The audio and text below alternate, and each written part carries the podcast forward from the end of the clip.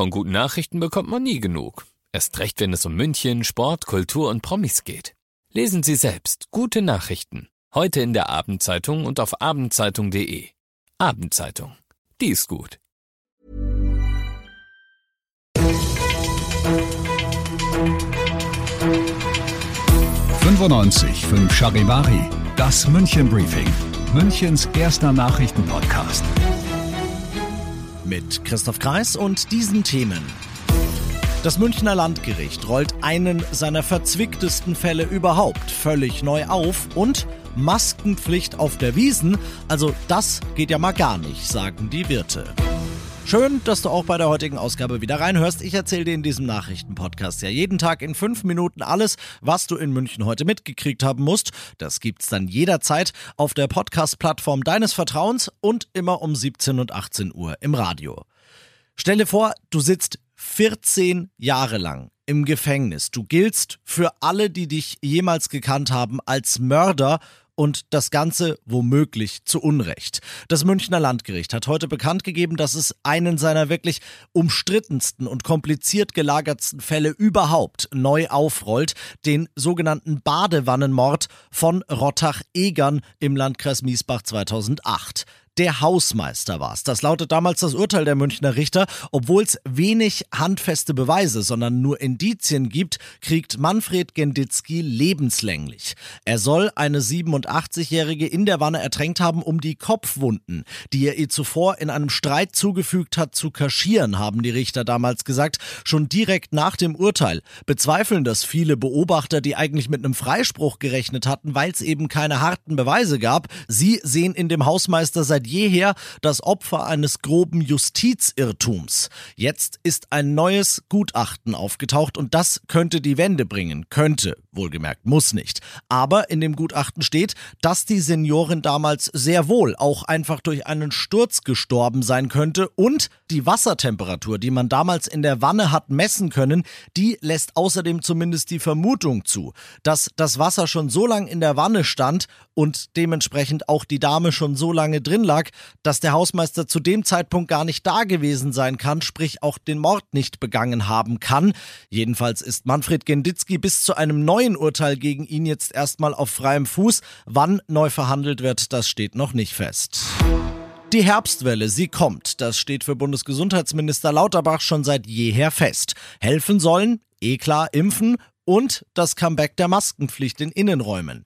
Die soll ab dem 1. Oktober jedes Bundesland individuell beschließen dürfen, und zwar völlig unabhängig von irgendwelchen Inzidenzen.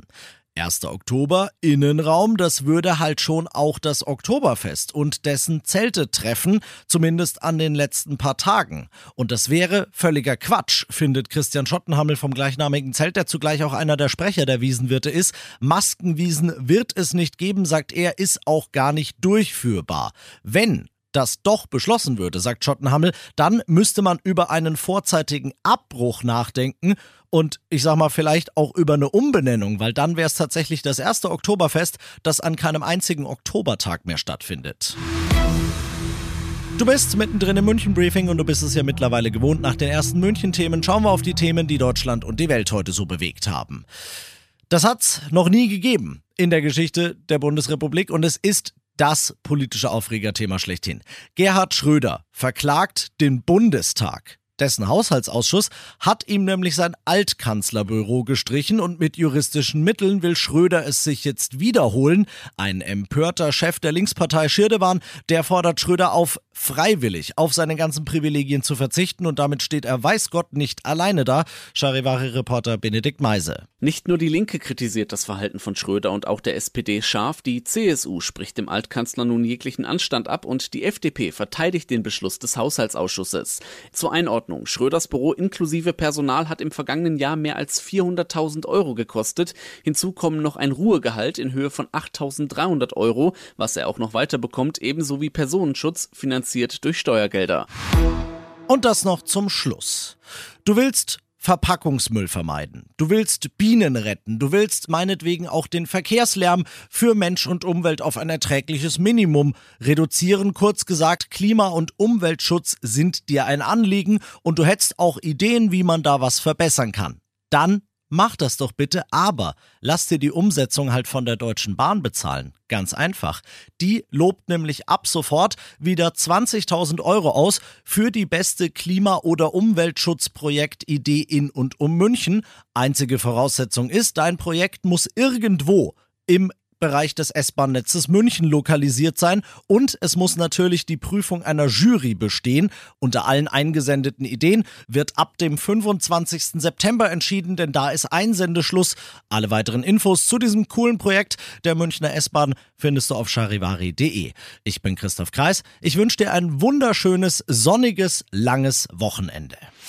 95.5 Charivari, das München Briefing, Münchens erster Nachrichtenpodcast. Die Themen des Tages aus München gibt es jeden Tag neu in diesem Podcast. Um 17 und 18 Uhr im Radio und überall da, wo es Podcasts gibt, sowie auf charivari.de.